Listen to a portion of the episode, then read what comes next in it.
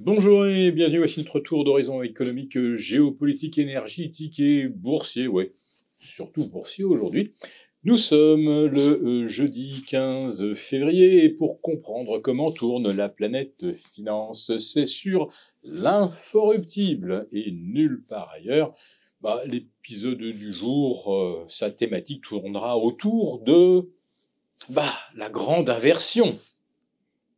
Mais commençons par ce qui euh, est assez cohérent dans le scénario boursier, c'est-à-dire une hausse à la veille des trois sorcières.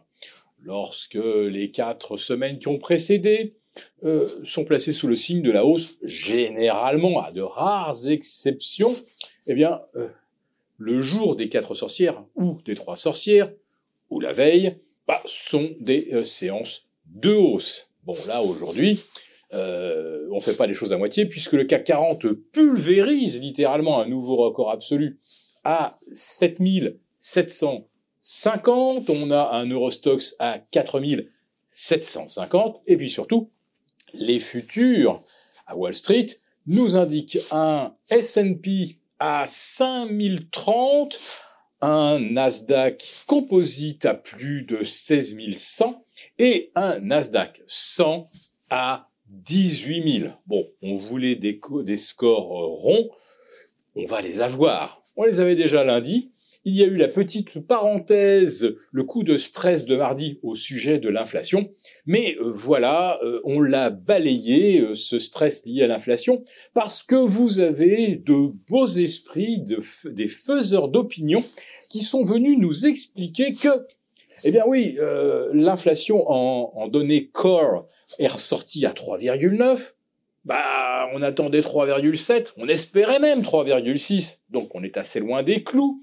On est à deux fois l'objectif d'inflation de la Fed, justement sur euh, ce qu'on appelle l'inflation cœur, une inflation cœur dont on retranche l'alimentation, parce que les prix euh, ont des fluctuations saisonnières, le pétrole, parce que là aussi c'est volatile et tributaire des conditions euh, géopolitiques internationales. Mais voilà qu'on nous explique maintenant que les loyers ou le coût du logement, vous savez, les, euh, les mensualités d'un acquéreur, eh bien cela aussi devrait être exclu des données cœur. Et je vous le donne en mille. Pourquoi aux États-Unis devrait-on maintenant exclure les loyers et le coût du logement? Oh ben non pas parce que ça progresse à plus de 6,2% en rythme annuel. Mais non, c'est pas du tout ça. Non, c'est parce que l'afflux de migrants est tel aux États-Unis depuis 2021, euh, on est passé de 835 000 à 2 millions 5 ou 2 millions 8. On ne sait pas. Tout ce qu'on sait, c'est qu'il faut, il aurait fallu 4 millions de logements supplémentaires en deux ans et qu'on ne les a pas. Donc, les migrants provoquent des hausses des loyers, évidemment dans les États frontaliers que sont un la Californie, deux le Texas, le, le Nouveau-Mexique, et puis aussi une terre d'immigration traditionnelle qui est la Floride. Donc, puisque les circonstances un peu exceptionnelles et liées à des décisions politiques de laisser rentrer les migrants font flamber les loyers, eh bien on devrait exclure les loyers de l'indice cœur. Et là, figurez-vous que si on fait ça, eh bien, on obtient une inflation à peine supérieure à 2%. Et voilà, le tour est joué. On a supprimé l'inflation. Bah, en fait, c'est très facile pour avoir un indice qui satisfasse Wall Street, il suffit de retirer pour un motif ou pour un autre n'importe quelle, n'importe laquelle de ces composantes qui tire les prix vers le haut. Mais pourquoi n'y avait-on pas songé avant?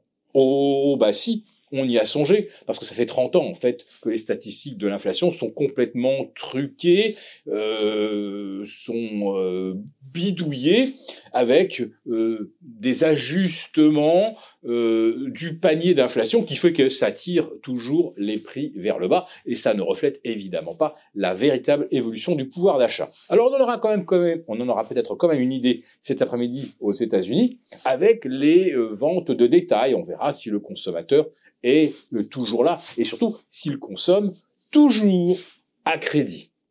Bref, Wall Street se trouve toujours des raisons de monter, et on peut dire que les marchés en général se trouvent toujours des raisons de monter, puisqu'aujourd'hui, la bourse de Tokyo a réaccéléré à la hausse, plus 1,3%, et un nouveau record de 34 ans au-delà des 38 euh, 200 euh, points. Que s'est-il passé?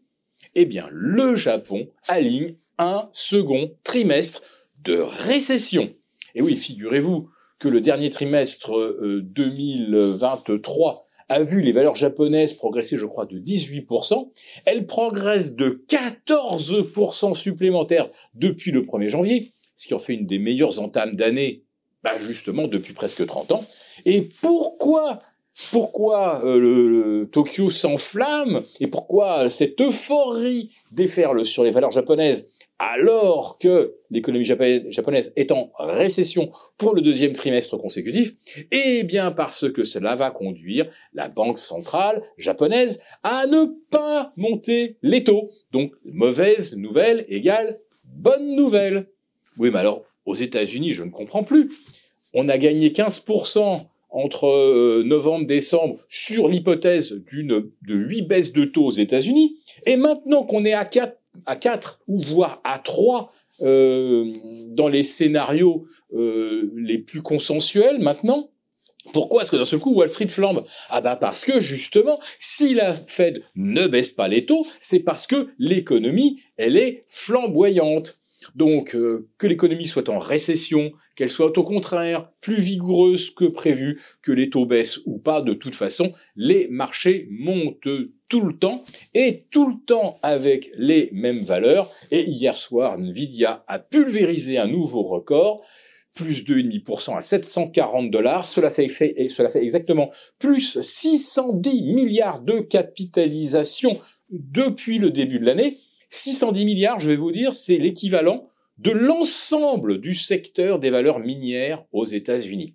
Et 610 milliards, eh bien, c'est 20 fois, oui, 20 fois le chiffre d'affaires de Nvidia en 2023 et 10 fois celui anticipé en 2024. Mais ce n'est toujours pas assez cher et petit à petit, eh bien, la concentration est telle sur les 7 fantastiques que plus personne ne peut acheter les autres valeurs, les 490 composantes, parce que le marché devenant trop étroit, c'est beaucoup trop dangereux d'aller sur des titres dont on ne pourrait pas sortir en cas de problème. Mais de problème, il n'y en aura pas.